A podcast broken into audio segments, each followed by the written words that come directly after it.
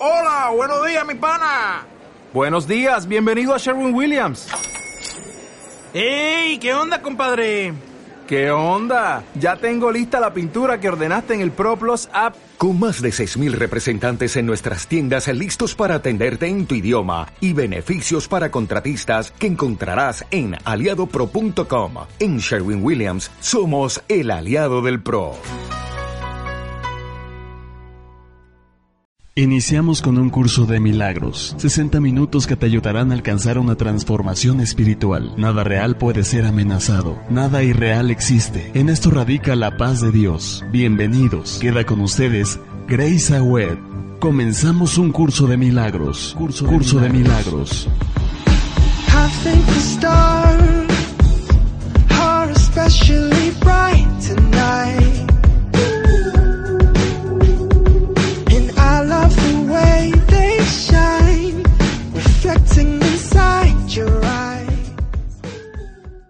Transmitiendo desde un radio, continuando con un tema muy interesante y de mucha trascendencia en nuestra vida respecto al tema del Maestro de Dios y de los alumnos. La semana pasada estuvimos platicando sobre algunas características del Maestro de Dios, sobre el rol del Maestro cuando tú empiezas a tomar el curso de milagros y sobre las relaciones especiales que no terminamos el tema.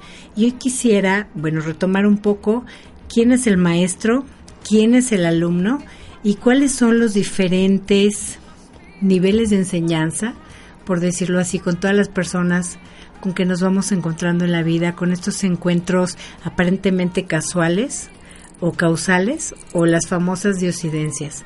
Entonces, habíamos platicado la semana pasada que los maestros de Dios, de acuerdo al libro 3 del curso de milagros, son todos aquellos que decidimos o que deciden serlo. Los atributos del Maestro de Dios consisten únicamente en que, en una sola cosa, en que de alguna manera y en algún lugar haya elegido deliberadamente dejar de ver sus propios intereses como algo que se encuentra aparte de los intereses de los demás. Y una vez que hace esto el Maestro de Dios, el camino queda establecido y la dirección es segura una vez que queremos ver también por otros intereses que son los mismos que nosotros, es como si empezáramos a visualizar todo de otra manera. Es como si dentro de una oscuridad, dentro de una sombra, empezamos a ver una pequeñita luz que me impide o me compromete, mejor dicho, a establecer un compromiso conmigo mismo y con Dios para convertirme en un portador de una palabra, de la verdad, de un pensamiento correcto. Y es en el momento en que a través de esta luz tú te puedes convertir en el maestro de Dios. El maestro de Dios procede de todas partes, no, no requiere tener una religión, no requiere tener un idioma o un lugar. El maestro de Dios es aquel que en algún momento está listo para aprender, por lo tanto está listo para enseñar, y es el que responde a una llamada del Espíritu de Dios. Todos somos llamados, por eso dice, muchos son los llamados y pocos los que escuchan. Se refiere a que la llamada es universal y está activa en todo momento, en todas partes. Si decidimos escuchar la voz, vamos a poder dar la respuesta para iniciar en un trabajo de compartir una palabra de amor, de entusiasmo, de verdad, de sanación y de curación. Cada maestro de Dios tendrá un propio tiempo, un propio curso en el proceso de enseñanza-aprendizaje. La forma, la estructura, todo esto va a variar y depende de tanto de la característica del alumno como de la característica del maestro. Lo que sí no va a variar es el contenido del curso, lo que vamos a transmitir, la palabra de la verdad y todo el tema, todo el contenido que estamos viendo en los tres libros del curso de milagros, eso no va a variar, solo va a variar la forma y el tiempo en que nosotros vamos a ir respondiendo a esta llamada. El alumno, dijimos que mm, a cada maestro, o sea, si tú hoy estás siendo el maestro, si tú hoy estás siendo el alumno, vas a tener una persona específica o varias personas, ciertos alumnos, que comenzarán a buscarte tan pronto tú te sientas listo. Cuando tú respondes la llamada de vivir en amor, de vivir en curación, empiezas a a convertirte en un maestro de Dios y entonces empiezas a escoger también desde la mente, empiezas a comunicarte con las personas que están en tu misma frecuencia para que tú empieces a formar parte de esta enseñanza universal que vas a impartir desde el nivel de entendimiento que sea requerido. Tus alumnos te han estado esperando. Es decir, eh, cuando el alumno está listo, el maestro llega. Y una vez más, esto es solo una cuestión de tiempo Tan pronto como decida desempeñar su papel, los alumnos estarán listos también para desempeñar su propio papel. Para entender entonces el plan de enseñanza, aprendizaje, primero como maestros de Dios vamos a entender cuál es el concepto del tiempo que nos expone el curso, que básicamente va a depender de la expiación, que dijimos que es el proceso, el procedimiento para deshacer, para borrar o para corregir las ilusiones de todo lo que hemos pensado que es verdadero y que no existe y que solamente lo hemos decidido así desde nuestro sistema de creencias. Por lo tanto, en el proceso de enseñanza-aprendizaje vamos a utilizar la expiación para corregir eh, lo que nunca existió, lo que yo pensé que era y el alimento que me venía ocasionando tanta, eh, pues tanto resentir en el día a día. Lo que es más entonces, el plan para que podamos corregir esto ha sido ya establecido, ha sido completado, porque mm, esto no tiene que ver nada con el tiempo, simplemente es una eh, decisión, es una elección de escuchar desde el corazón la verdadera esencia del ser respecto a cómo me voy a relacionar yo con la otra persona que es en esencia igual que yo y estamos unidos en mente, en alma, al ser una sola creación. Por esto es que con estas personas nos vamos a encontrar. Vamos a hablar de tres niveles de enseñanza con los que tú te vas a estar topando cada día, tanto como maestro como alumno. Recuerda que no hay un nivel de enseñanza fijo. Tú te vas a estar relacionando en cualquiera de estos tres niveles, en cualquier situación de enseñanza-aprendizaje, cuando recuerdes que el objetivo final siempre será el mismo, que es hacer una relación santa en la que tú y tu alumno o tú y tu maestro puedan ver a tu hermano libre de culpa, libre de pecado y libre de vergüenza. No hay nada ni no hay nadie de quien un maestro de Dios no pueda aprender, de manera que no hay nadie a quien él no pueda enseñar. Desde un punto de vista práctico, entonces, no obstante, es imposible que puedas llegar a conocer a todas las personas o que todas las personas te puedan encontrar. Por lo tanto, el plan dispone que si tú eres maestro de Dios, establezcas contactos muy específicos, sabiendo que la persona que has conocido o a la persona que vas a conocer no es una coincidencia y que juntos tendrán el potencial para desarrollar una relación santa. ¿Qué vamos a entender por una relación santa? Cuando dos personas o más nos unimos para predicar la palabra verdadera de la existencia, estamos teniendo una relación santa que no se basa en el ego ni en la separación. A diferencia de la relación santa, en el rol del maestro y del alumno, tenemos las relaciones especiales que son tema de estudio del libro del capítulo veintitantos del curso de milagros, el capítulo 21-22. Estamos hablando de que una relación especial es una relación que se basa desde la mente equivocada, desde la mente ego, en donde damos atributos o quitamos atributos a nuestros hermanos a partir del ego. Si yo sé que todas mis relaciones son santas porque me van a llevar a un nivel más elevado desde el amor, desde la paciencia, desde las em, características que ahorita vamos a terminar de platicar, de cuáles son las características del Maestro de Dios, las que puedo desempeñar cuando conozco a alguien que me ayuda a establecer una relación santa que no se basa en mis juicios o en mis ideas de separación, cuando dejamos de recordar que somos unos y que pertenecemos a la misma familia y que mientras mejor estás tú, mejor estoy yo. Entonces, el primer nivel, retomando, de los niveles de enseñanza o digamos el nivel el nivel más simple son los encuentros que aparentemente eh, aparentan ser muy superficiales. Este nivel más simple de enseñanza consiste en lo que parece ser un encuentro fortuito. Por ejemplo, el encuentro de dos extraños en un elevador, que eh, cuando tú dices, bueno, es que fue por casualidad que me lo encontré, nos miramos, nos sonreímos, o me dijo algo, o yo le dije algo. O el niño que sin querer viene corriendo y se tropieza con un adulto y también hay un intercambio. Por ejemplo, dos estudiantes que de pronto se encuentran caminando y terminan su, su camino juntos. Recordemos que estos encuentros fortuitos o del primer nivel de enseñanza no ocurren al azar. Cada uno de ellos va a tener un potencial de convertirse en una situación de enseñanza-aprendizaje. Ustedes eh, recordarán cuando se han encontrado con alguien en la calle que se sienten con mucha empatía, con mucho agrado y que hay un intercambio de sonrisa, hay un intercambio de energía, hay un comentario, hay un reforzamiento, hay un recordatorio de, de algo verdadero. Esta está siendo una lección de aprendizaje de vida, de una relación santa en donde juntos cumplimos la misión en ese instante eh, desde el amor, que nos parece sentir atracción hacia esa persona, en decirle algo, en ayudarle, en fin.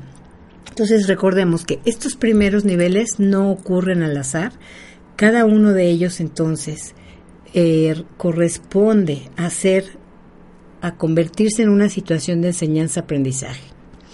Posiblemente las dos personas que se encuentran, que antes eran extraños, en el momento de que se sonrían o en el momento eh, de que caminan juntos, es muy posible que lleguen a, establecer una amistad o que por lo menos eh, se tomen los datos para verse en alguna situación o que ya no se vuelvan a ver, pero saber que este instante fue suficiente y que un cambio en la mente de la otra persona y en ti ha sucedido. Es difícil entender entonces que el concepto de los niveles de enseñanza de nuestro curso de, de milagros o del curso universal de la vida esté desprovisto de significados en la realidad como lo está en el concepto del tiempo. Nosotros cuando aplicamos la ilusión pensamos que se requiere de mucho tiempo para aprender o para conocer a una persona, pero cuando la visión crística se lleva a cabo, sabemos con quién estamos tratando, puesto que conocemos su esencia y no le ponemos juicio, no le ponemos eh, una línea que nos separe desde el ego para tener una relación especial. La ilusión de uno permite la ilusión del otro, pero el Maestro de Dios empieza a realizar un cambio de parecer acerca de las personas con las que se relaciona, o por decirlo así, acerca del mundo, cuando toma una sola decisión y cuando, a medida que va pasando el tiempo, la va enseñando, sigue aprendiendo y va tomando una nueva orientación. La mejor manera entonces de demostrar que los niveles de tiempo, los niveles de enseñanza no pueden existir, se refiere a decir que todo lo que nos pasa, en cualquier nivel de la situación de enseñanza-aprendizaje que nos toque, es parte perfecta del plan de Dios para que logremos corregir y deshacer las ilusiones, los pensamientos equivocados a través del plan de Dios, que es el plan de la unidad, el plan de unificarnos en mente y en alma. Y si reaccionamos a este plan, que es un plan verdadero, sabemos que entonces no puede tener por decirlo así, niveles de enseñanza. Que la salvación, la expiación, la corrección del pensamiento siempre estará lista y siempre estará presente cuando tú, como maestro de Dios, empiezas a operar en diferentes niveles o en diferentes formas de encuentros aparentemente fortuitos, ahorita vamos a ver el segundo y el tercero, o eh, en el encuentro que sea, que siempre, siempre vamos a llegar al mismo resultado. Cada situación entonces de enseñanza-aprendizaje siempre será grandiosa y será lo máximo en el sentido de que cada persona que se involucra aprenderá lo máximo que puede de la otra persona en ese momento. Y en este sentido, y solo así, como lo menciona el curso de milagros, se puede hablar de los niveles de enseñanza o de los niveles de encuentro. Porque si usamos esta definición en los niveles de enseñanza, podríamos hablar que el segundo nivel, el primero dijimos que eran los encuentros fortuitos. El segundo nivel es una relación que si bien es cierto es más prolongada que la primera, ¿por qué? Porque va a permanecer por algún tiempo, en donde dos personas o más se puedan embarcar en una situación de enseñanza-aprendizaje que sea muy intensa y después parecer que esta relación de aprendizaje termina y viene una separación de estas dos personas, de este maestro y de este alumno y de este alumno y este maestro. Por lo tanto, al igual que en el primer nivel, que fue el encuentro fortuito, este segundo encuentro tampoco se da por casualidad. Y tampoco es casualidad lo que aparenta ser el final de la relación. Una vez más entonces, tanto el alumno como el maestro aprendieron lo máximo posible durante el tiempo que estuvieron juntos cuando la lección terminó. Los que se han conocido, no obstante, volverán algún día a encontrarse, porque el destino de toda relación es convertirse en una relación santa o en una relación que me permite ver a Dios dentro de esta persona, como verlo dentro de mí, sin separación, sin ego, sin que sea una relación especial en donde yo te puedo dar más o puedo aprender más o te puedo querer más por una razón de, de un juicio o de una diferencia. Después de este segundo nivel de relaciones que duran cierto tiempo, pasamos al tercer nivel de enseñanza para el Maestro de Dios, que es el que se da en unas relaciones que, bueno, de alguna forma, una vez que se han encontrado, esta relación puede ser una relación de por vida, ya sea en una relación de trabajo, en una relación personal, en una relación familiar. Son las situaciones de enseñanza-aprendizaje que le vas a proveer a la persona ¿sí? o a tu compañero de aprendizaje determinado, pero eh, ofreciéndole oportunidades ilimitadas para aprender. Por lo general no vamos a encontrar muchas relaciones de esta naturaleza en nuestra experiencia de vida, ya que la existencia de tener un maestro de vida permanente o que tú seas un maestro, un alumno permanente, implica que ambos, sí, o ambas personas en cuestión hayan alcanzado ya, pero a nivel simultáneo, o sea, que las dos personas siguen aprendiendo y enseñando simultáneamente en el mismo nivel, en donde para ambos lo que gobierna esa relación es un equilibrio. Cuando hay un equilibrio entre aprender y enseñar y estamos cambiando los roles, este nivel de aprendizaje se vuelve perfecto. Mas esto no significa necesariamente que eh, te des cuenta de ello o que la otra persona se dé cuenta de ello. Esta parte de ser maestro de Dios de forma permanente con alguna persona se va a hacer de alguna forma inconsciente. Puede ser que tú no te estés dando cuenta que estás contribuyendo al crecimiento de esta persona y que esta persona está contribuyendo a tu crecimiento y a saber lo que es una relación santa en donde es un amor incondicional, en donde estoy aprendiendo y enseñando desde el amor, no desde la obligación, no desde una relación egótica o una relación con juicio. Entonces no es necesario que nos demos cuenta de que esto está pasando. Puede incluso que en algún momento de la relación exista hostilidad o diferencias por algún tiempo o por mucho tiempo, pero esta relación también ayuda al crecimiento, saliendo también del caos por tener una relación especial en donde no reina la armonía. Y si así las dos personas, tanto el maestro como el alumno, en una relación de aprendizaje, enseñanza continua, decidieran separarse, es un momento en que ambos saben que ha sido una lección perfecta y que ésta ha podido ser aprendida. Y si deciden aprenderla y se convierten en el que ayuda o en el que salva o el que ayuda a expiar al otro, al maestro que empieza, por decir, a flaquear en un pensamiento correcto. Entonces, eh, siempre, siempre encontraremos la ayuda que requerimos en la persona con la que nos relacionamos, sabiendo que puede ser un encuentro que dure un instante, un encuentro que dure días o meses, años, o un encuentro con personas en donde estamos reafirmando un proceso de enseñanza-aprendizaje para toda la vida. Vamos a tomar una pequeñita pausa y regresando seguimos platicando de las características del Maestro de Dios que nos faltaron en el programa pasado, como qué entendemos por confianza, que es la base de todas las otras cualidades, cómo desarrollarla, eh, al igual que la honestidad y algunas otras. Vamos a una pausa y volvemos. Soy Grace Agüed en tu programa, Un Curso de Milagros.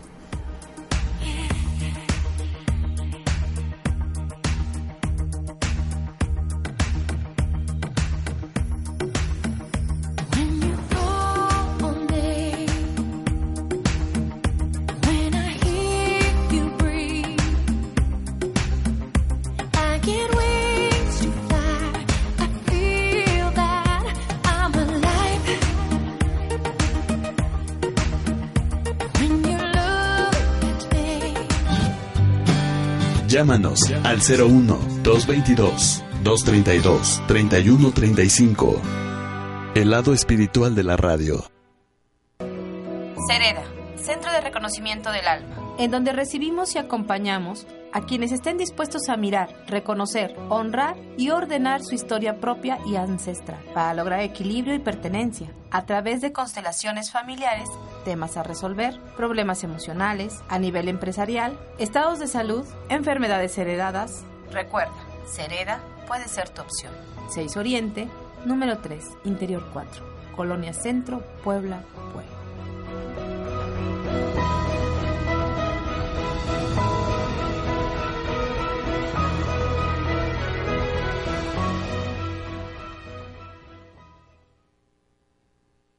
Posible, si lo decides, ser feliz. Soy Mar Barbosa y te invito todos los viernes a las 10 de la mañana a compartir una hora en nuestro programa Pláticas de Café, tu espacio para pensar positivo. Tómate un café conmigo y platiquemos sobre temas de vida, sobre libros que despiertan y ejercicios para crecer. Llévate la alegría y la paz que necesitas para vivir mejor. Por supuesto, en Home Radio.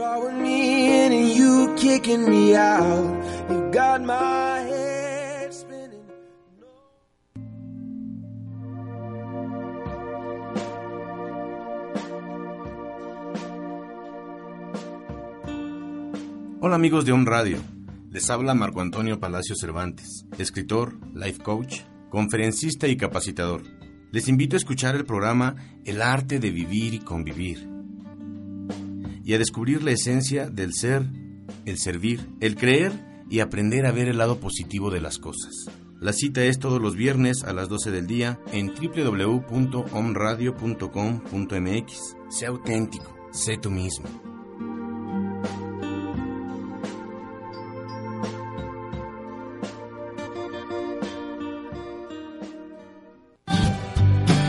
Llámanos al 01 222 232 3135. El lado espiritual de la radio.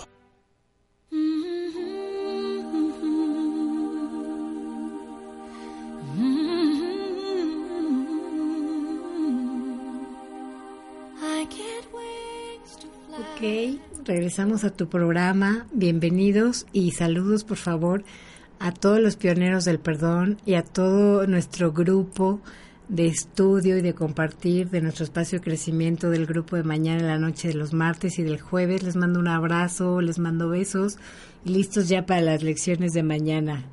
Eh, bien, ¿cuáles son las características entonces del maestro de Dios? Las características superficiales de los maestros de Dios no son de ninguna manera similares.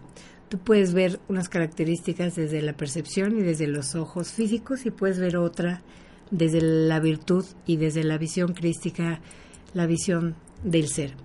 Si se les mira con ojos de cuerpo, se observará que no hay ningún parecido entre todos los maestros de Dios, ya que vienen de ambientes totalmente distintos o que sus experiencias acerca del mundo varían enormemente, o bien que la personalidad externa sea diversa. Durante las primeras etapas en el desempeño de la función como maestros de Dios, puede ser que no hayan adquirido todavía profundas características que los establecen como lo que verdaderamente son. Entonces, ¿cuáles son los dones que Dios concede especialmente a todos sus hijos, que todos, todos tienen el potencial de ser realmente maestros de Dios porque tienen un papel especial, tenemos, quiero decir, un papel especial que desempeñar en el plan de la expiación, de la corrección del pensamiento equivocado, del pensamiento que separa, que rompe, que desune. El que sean especiales, los maestros de Dios, es por supuesto una condición eh, estrictamente temporal establecida en el tiempo a fin de que éste les vaya llevando más allá del tiempo. Y estos dones especiales que, que eh, han sido donados, que han sido otorgados a todos nosotros desde la creación, pueden experimentarse o verse cuando nosotros decidamos establecer relaciones santas hacia eh, la que Dios nos va poniendo y en la cual nosotros vamos progresando en el aprendizaje. Cualquier diferencia que nosotros podamos encontrar con los demás desde la percepción o desde afuera esta diferencia es perfectamente temporal y esto es lo que llamamos las relaciones especiales. Las relaciones santas es vernos desde estas características de la esencia espiritual de la creación, de tu hijo de Dios, tu hermano, tu familia, en donde puedes afirmarte que conforme vas regresando a tu fuente, conforme vas regresando a quien verdaderamente eres, irás dándote cuenta que posees las siguientes características. La primera y que es la más importante sobre la cual descansa la capacidad para llevar a cabo la función del Maestro de Dios es la confianza. Y sobre de se basan todas las demás, todas las que platicamos la semana pasada, platicamos de mansedumbre, de tolerancia, de honestidad, todas estas descansan sobre la confianza. Y la percepción de lo que yo pensaba solamente era un resultado de lo que vamos aprendiendo. De hecho, la percepción es lo que se ha aprendido, ya que causa y efecto jamás se encontrarán separados. Los maestros de Dios, ¿por qué tienen confianza? ¿O en quién confían? Bueno, confíen en el mundo, en lo que han aprendido, sabiendo que esta confianza o todo lo que yo veo no se ha regido por las leyes de la percepción que el hombre ha inventado, sino que está regido por un poder que se encuentra dentro de cada uno de ellos, pero que sin embargo no es de ellos. ¿Por qué? Porque este es un poder que nos ha sido otorgado y es el único el poder de Dios que nos eh, mantiene a todos a salvo. Y esto es eh, el poder que nos ha sido otorgado cuando los maestros de Dios empezamos a contemplar un mundo que ya ha sido perdonado. Cuando empezamos a contemplar la inocencia y la, y la impecabilidad, perdón, de todos los que estamos aquí. Una vez que experimentamos ese poder, es imposible volver a confiar en una fuerza insignificante o propia. Em, ¿Quién trataría entonces de usar el mínimo poder, como dice en el ejemplo? ¿Quién volaría con unas alas de gorrión teniendo la visión de un águila? ¿Qué es lo que, mm, lo que hace que pongamos la fe en una cosa o en otra, ¿qué induce a que tú como maestro de Dios elijas cómo vas a emprender el vuelo? Bueno, pues la primera característica es el desarrollo de la confianza. En primer lugar, tendríamos que pasar por el primer periodo que hemos estado hablando durante todo el curso, que es el periodo del deshacimiento, del eh, borrado y de volver a escribir. Esto no tiene por qué dolernos, aunque normalmente es un proceso doloroso. ¿Por qué? Porque es como si durante todo este periodo empezaran a quitarnos todas las etiquetas o todas las eh, todos los disfraces que se van adhiriendo al cuerpo y que vamos empezando, ¿no? A quitarnos y a desapegarnos de cosas vamos a comprender que en un principio estaremos reconociendo que esto de lo que estamos ahora eh, desprendiéndonos en realidad no tiene valor en nuestra vida. ¿De qué otro modo se iba a poder percibir lo que no tiene valor, a no ser que el que percibe estuviera en una posición desde la que no puede sino ver las cosas de otra manera? Aún no ha llegado el punto en el que podamos efectuar este cambio interno totalmente. Por ello, el plan a veces requiere que efectuemos cambios en lo que parecen ser las cosas que suceden afuera o las circunstancias externas. Estos cambios siempre van a ser buenos o beneficiosos.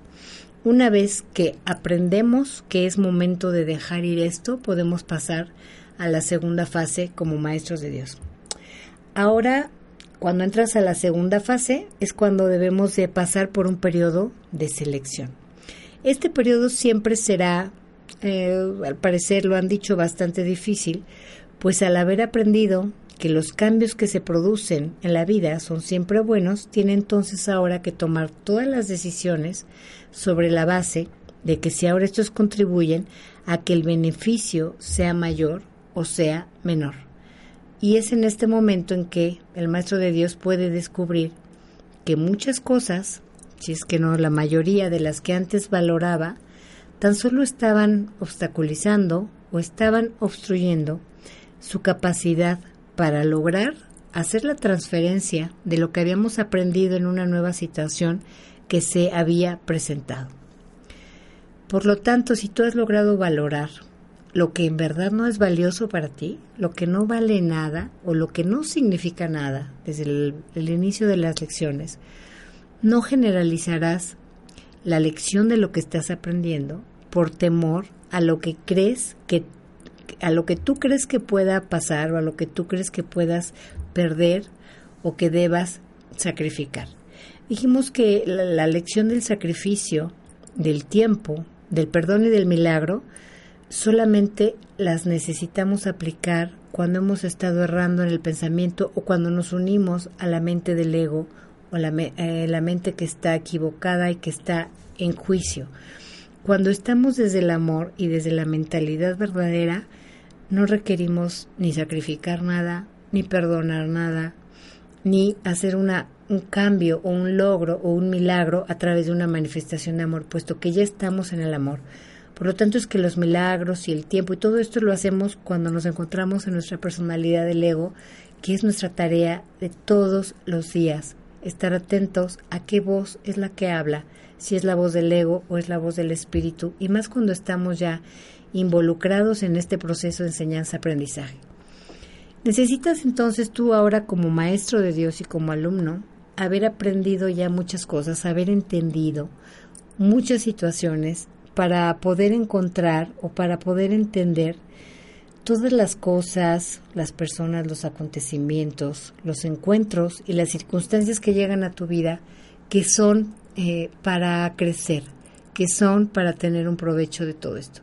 Y en la medida que yo entiendo el valor verdadero, provechoso, beneficioso, en este momento es donde yo debo empezar a darle un grado de realidad en mi mundo mental y de la misma forma empezar a quitarle valor dentro de mi mente a las ilusiones que yo eh, fabriqué, que yo creé y que yo decidí que eso era verdadero cuando en realidad no existe. Sobre esto vamos a entender lo que tiene valor para mí, que tiene que ver con lo que es verdadero para mí. La tercera fase por la que eh, va pasando el Maestro de Dios y que posiblemente lo hemos hecho y no nos hemos dado cuenta, es el periodo de renuncia. Si interpretamos esto como una renuncia a lo que nos gusta o a lo que es deseable, pues podemos entrar en un conflicto de cómo puedo yo renunciar a algo que me gusta, algo que aparentemente era bueno para mí. Esto es aparentemente mm, complicado de explicar es decir, ¿cómo que yo tengo que hacer un periodo de renuncia sin que tenga conflicto?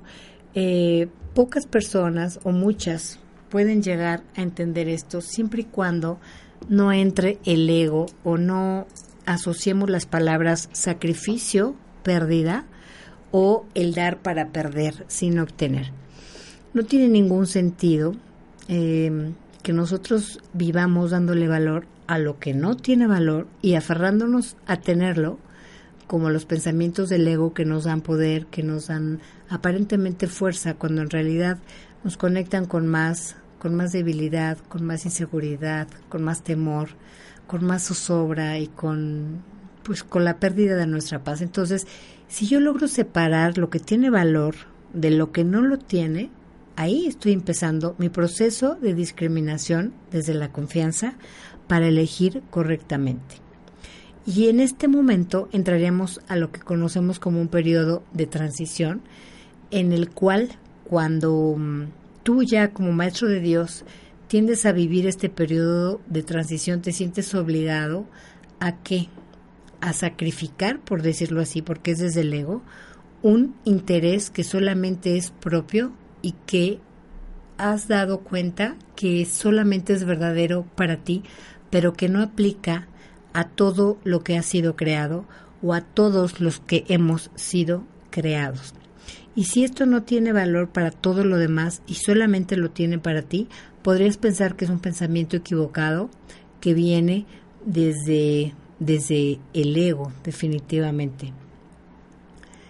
Si todavía no te has dado cuenta de qué difícil sería dejar de pensar así para unirte a un pensamiento universal, pensarías entonces que es algo difícil y de muchísima exigencia. Y esto lo vamos a ir aprendiendo a medida que vayamos renunciando realmente a lo que no es verdadero.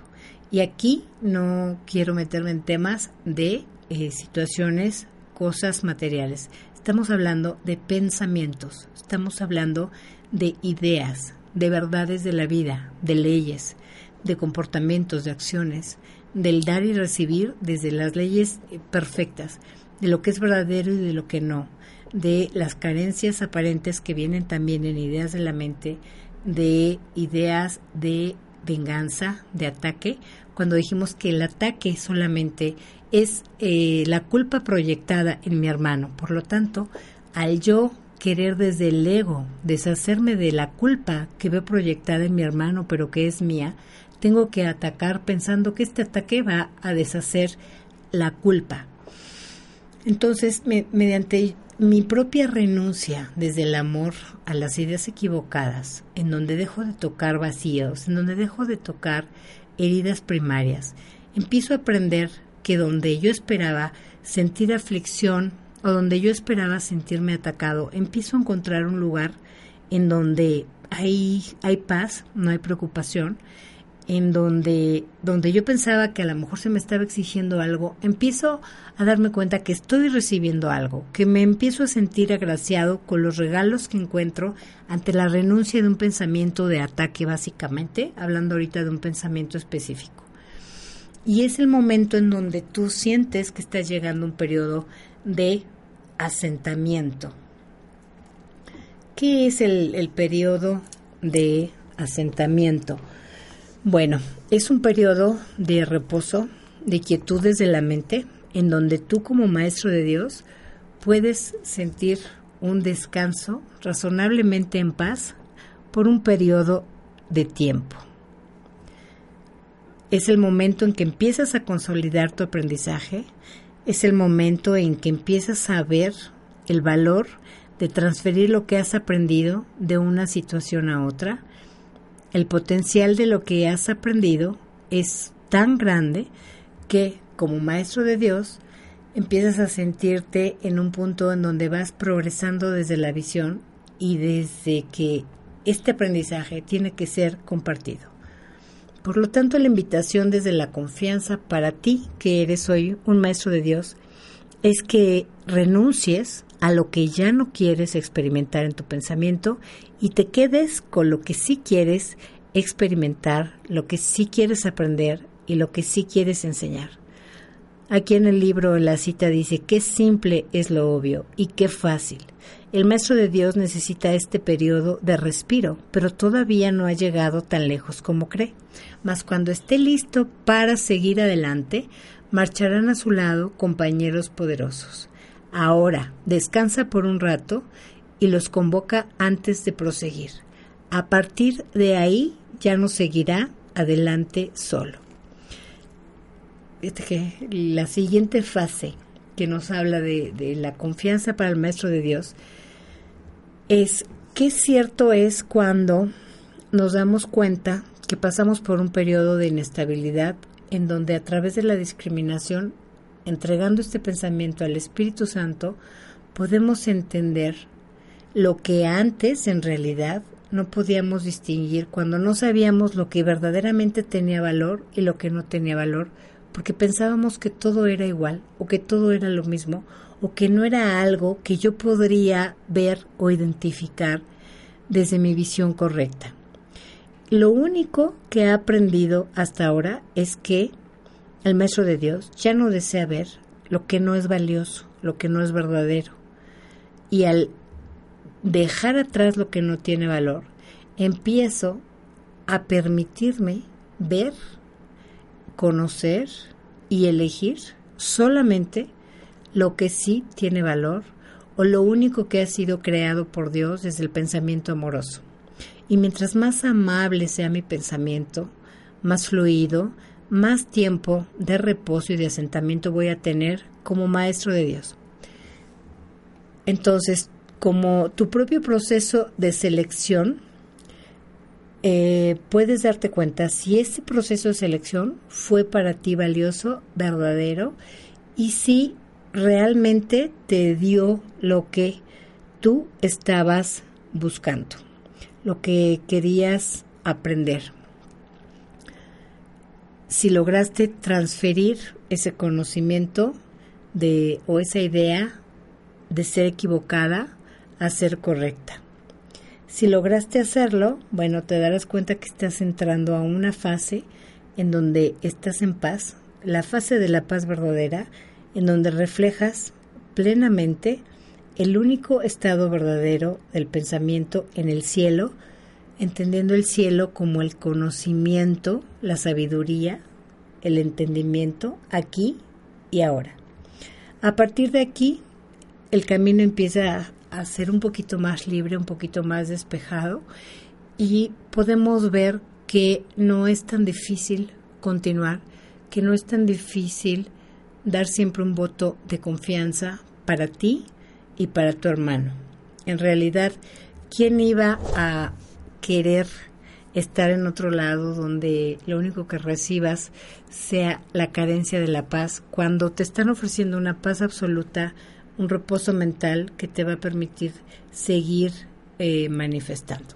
Vamos a una pequeña pausa y continuamos para terminar nuestro programa. Eh, las cualidades y características que tienes como maestro de Dios. Volvemos, soy Grace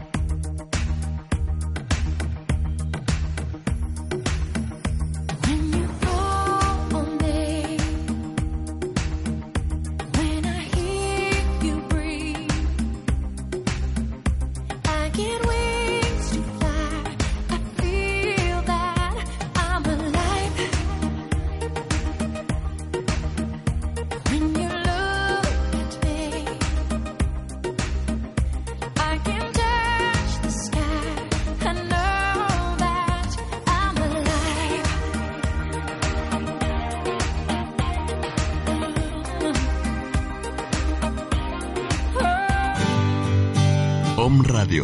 transmitiendo pura energía desde el corazón de Puebla de Los Ángeles, México, para todo el mundo. Estamos aquí eh, en este minuto de despertar o en este minuto de inspiración para decirte que hoy te toca ser feliz. No hay más que ser feliz y eso venimos nosotros a la vida. Recuerda, si ahorita de repente estás medio alterado, medio alterada, recuerda que lo único que venimos es a ser felices. Muchas veces tenemos deseos, proyectos y no se llevan a cabo y nos enojamos. Muchas veces queremos ver una película y la pareja dice otra y entonces nos enojamos. Muchas veces queremos comer algo y nos dicen ya no hay y nos enojamos. Entonces nos enojamos ¿por qué? Por deseos egoístas al final. Nos enojamos porque las cosas no salen como queremos. El punto es desapegarse de eso, aprender y recordar que a nuestra vida llegan las cosas que nuestra alma necesita, no realmente lo que el ego quiere. Entonces encuentra esa profunda apreciación por todo lo que hay en la vida, por todo lo que te trae la vida, y entonces encontrarás la felicidad en cada cosa, en cada acción, en cada persona. Este ha sido tu minuto de inspiración para cambiar la conciencia.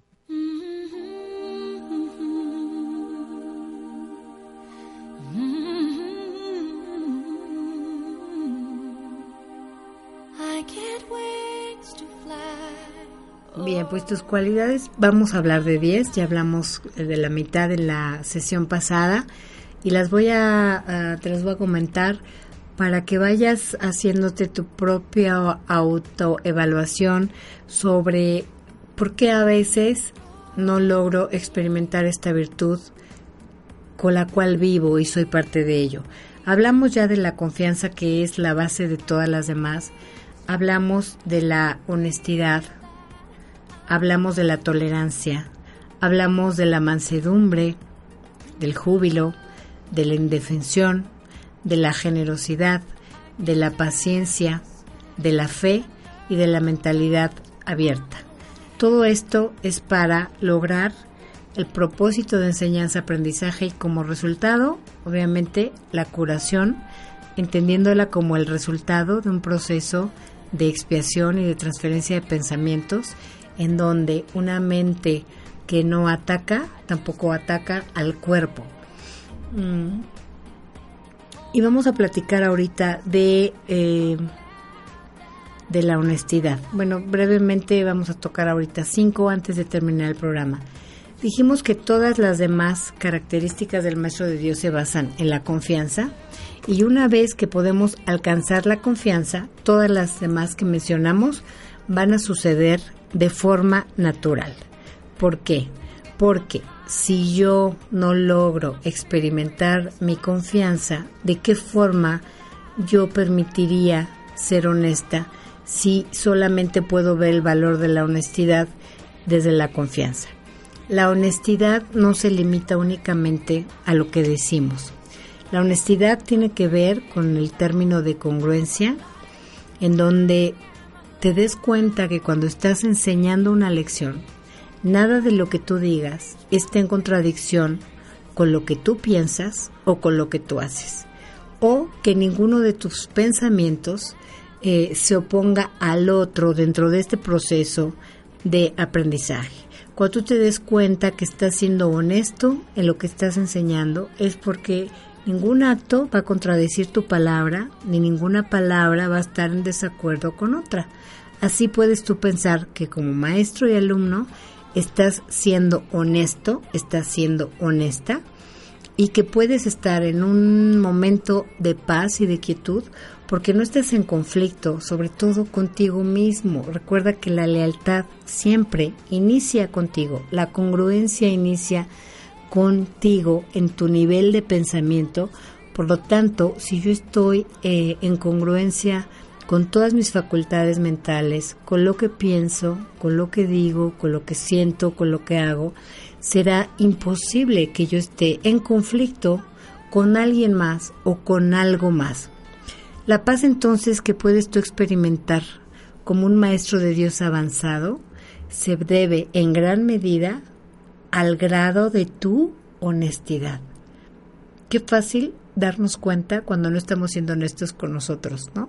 porque bueno, finalmente si yo me doy cuenta que me sigo sintiendo atacado por el otro, pues cómo voy a enseñar esta lección y darnos cuenta que lo podemos seguir sintiendo y que ese es el reto en cada instante que nos sentimos vulnerables, que nos sentimos separados, tratar de aplicar aquí la confianza y la honestidad para que cuando yo me reintegro a mi idea perfecta, cuando yo libero del juicio de ataque a mi hermano, en ese momento sé que nadie pudo haberme hecho nada, puesto que nadie puede pensar ni sentir por mí. En ese momento empiezo a ser honesto para poder compartir una palabra de liberación con honestidad. Por lo tanto, si yo me enfoco en este pensamiento, ten la seguridad que lo único que vendrá como consecuencia es un triunfo en esta lección. Y en esto, como en todo, habrá honestidad porque estás sintiendo lo que estás enseñando, estás pensando lo que estás enseñando, estás manifestando lo que estás enseñando, lo estás viviendo. Y cuando haces esto desde la honestidad, puedes empezar tú también a elegir por todos los que están contigo, es decir, por por todo este grupo, por todo el mundo, por toda la humanidad y por todo lo que ha sido creado, lo que habitamos en este mundo, para que conservemos un pensamiento que sea inalterable, un pensamiento que sea inmutable y que logre ir más allá de cualquier apariencia.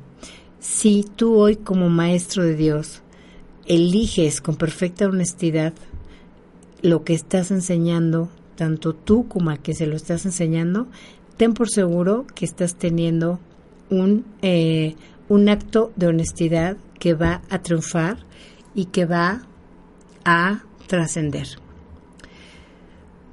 La siguiente característica de la tolerancia. Ay, ¿cómo, cómo requerimos recordar que somos tolerantes y cómo aplicarla, cómo traer este entendimiento santo, divino de luz para, para que no salga el ataque, la impaciencia, el juicio y podamos tolerar y dejar de juzgar a todos los demás que también son nuestros maestros de Dios. Por lo tanto, los maestros de Dios no juzgan. Juzgar es ser deshonesto, pues es asumir un papel que no te corresponde es tomar el papel de ser Dios para ponerme a señalar y a juzgar desde mi intolerancia a lo que haces, piensas o sientes. Es imposible, por lo tanto, juzgar sin engañarse uno a sí mismo. Juzgar implica que te has engañado con respecto a tus hermanos. ¿Y cómo es entonces que no te ibas a haber engañado con respecto a ti mismo si te engañas respecto a tu hermano? ¿Qué implica juzgar? Bueno, juzgar implica no tener confianza es una falta de confianza, es una falta de conocimiento respecto a quiénes somos y entonces es una falta de confianza porque al ser esta la piedra angular de todos los sistemas de pensamiento de un maestro de Dios, si yo no confío en la parte a la que estoy dirigiendo mi atención, pues entonces tampoco puedo eh, tolerar sus pensamientos, sus acciones. Si yo pierdo mi confianza, no voy a lograr ningún tipo de aprendizaje. Cuando dejo de aplicar un juicio, todas las cosas serán igualmente aceptables, porque entonces, ¿quién podría juzgarla? Sin juicios, todos somos iguales. Todos los hombres somos hermanos. Todos merecemos el mayor bien para todos los que estamos involucrados. Y en este caso, ¿quién de todos estaría fuera de este deseo o quién se encontraría aparte? El hecho de juzgar, recuerda, que destruye en todo momento, el juicio destruye el concepto de honestidad, quebranta la confianza y te hace eh, deshonrar y no estar en el lugar que te pertenece. Por lo tanto, si aprendemos bien la lección de la tolerancia, y si hoy tú eres un maestro de Dios, Recuerda que no puedes juzgarte ni juzgar lo que ves y al mismo tiempo esperar aprender, porque el aprendizaje muy seguramente va a ser una idea equivocada o distorsionada respecto a la forma con que miro a la persona con la que yo estoy aprendiendo. Del júbilo ya platicamos la semana pasada, de la indefensión dijimos que el maestro de Dios ha aprendido a ser sencillo desde, eh, desde su sentir, desde su pensar. El maestro de Dios no tiene un sueño que tenga que defender contra la verdad. No tratan de forjarse a sí mismos y su júbilo procede de saber de dónde vienen y quién es su Padre.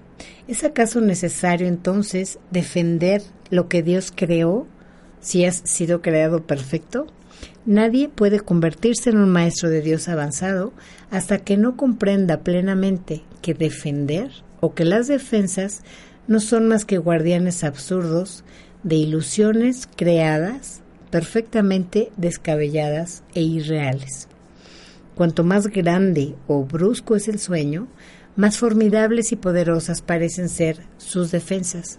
Sin embargo, cuando el Maestro de Dios acepta finalmente mirar más allá de aquellas defensas, se dará cuenta de que allí no había nada, que todo eso había sido una ilusión y que no existe. Poco a poco y lentamente al principio, el Maestro de Dios va a permitir que se le vaya eh, limpiando esta visión, desengañando, deshaciendo. Y a medida que la confianza va aumentando, aprende que estos procesos pueden hacerse de forma inmediata, instantánea y directa. Cuando se abandonan las defensas, el peligro deja de ser una idea que puede experimentarse. Lo que se experimenta ahora es lo contrario, que es la seguridad. Lo que experimentarás ahora, cuando te dejas de defender, es paz. Y lo que experimentas ahora entonces es dicha. Al experimentar, por lo tanto, la seguridad, la paz y la dicha, lo que vas a estar experimentando es una experiencia con Dios, es un pensamiento divino, es un pensamiento real que te reafirma lo que tú realmente eres que también eres generoso y dijimos que la generosidad en el programa pasado eh, era cambiar el sentido de dar con la idea de perder. Es dar en el sentido de recibir y no de obtener. La siguiente característica, la paciencia. Ah, yo creo que esta es la, la maestra de todas. Los que están seguros del resultado final puede permitirse el lujo de esperar y aprender a esperar sin ansiedad. Para el Maestro de Dios, tener paciencia es algo natural. Todo lo que ve son resultados seguros que ocurrirán en un momento en que tal vez le pueda ser desconocido, pero que no pondrá en duda. El momento será tan apropiado como la respuesta. Y esto es verdad con respecto a todo lo que ocurre ahora o pueda ocurrir en el futuro. En el pasado no se produjeron tampoco errores, ni ocurrió nada que no sirviera para beneficiar al mundo, así como aquel a quien aparentemente le ocurrió. Tal vez esto no se logre entender en su momento, pero con todo, el Maestro de Dios estará siempre dispuesto a reconsiderar todas sus decisiones pasadas, si es que alguna de estas le está causando dolor a ella misma o a alguien más. Tener paciencia, por lo tanto, es algo natural para aquellos que tienen paciencia en que esto pueda ser real. Eh, lograr la confianza nos dará la seguridad de que hacer una interpretación final en todas las cosas en el tiempo vendrá un resultado que no pueda causarnos ningún temor. Pues, ¿qué les parece toda esta, esta idea sobre lo que es el Maestro de Dios, sus cualidades, los niveles de enseñanza? Es un tema apasionante que les invito a que sigan leyendo en su curso, en su libro, que sigan escuchando en el audiolibro, escuchando aquí en el programa. Todos los programas se quedan grabados, pueden visitar la página de un radio en el programa Un Curso de Milagros y allí irán encontrando en los podcasts los programas. Los invito a que este día, que es el único que tenemos en realidad, lo podamos sentir disfrutar como un día en quietud, en paz, en dicha, experimentando este pensamiento. La próxima semana, aquí a la una de la tarde, estaremos platicando. Em, tenemos ya aquí, estoy viendo el programa de la siguiente semana. No se lo pierdan, aquí a la una de la tarde. Y también les recuerdo que el día de mañana tenemos sesión a las 7 de la noche viendo el capítulo 5 de nuestro curso y las lecciones a partir de la lección 43. Es un tema muy, muy interesante el de esta semana y mañana van a ver por qué. Igualmente les recuerdo que el próximo 7 de noviembre, en dos semanas, tres semanas, vamos a llevar a cabo el siguiente retiro del perdón, también en la montaña. Sean bienvenidos, hay un cupo limitado. Estamos aplicando lecciones del curso de milagro y estamos haciendo dinámicas personales y grupales eh, con un poquito también de constelaciones y trabajo energético y sistémico para otorgarnos el perdón a nosotros mismos, a los demás y hacer una reconciliación con nuestra fuente divina, regresando a recibir el perdón de Dios y otorgar eh, la aceptación de todo lo que hemos creado desde el pensamiento equivocado, sin culpar, sin culpar necesariamente a, a la fuente divina. Muy bien, pues eh, terminamos el programa de hoy. Nos vemos el próximo lunes aquí a la una de la tarde. Sin falta en Om Radio. Saludos a Caro. Y muchas gracias por su invitación, como siempre, a este programa. Les dejo un abrazo y bendiciones. Nos vemos el próximo lunes. Soy Grace Agüet. Gracias.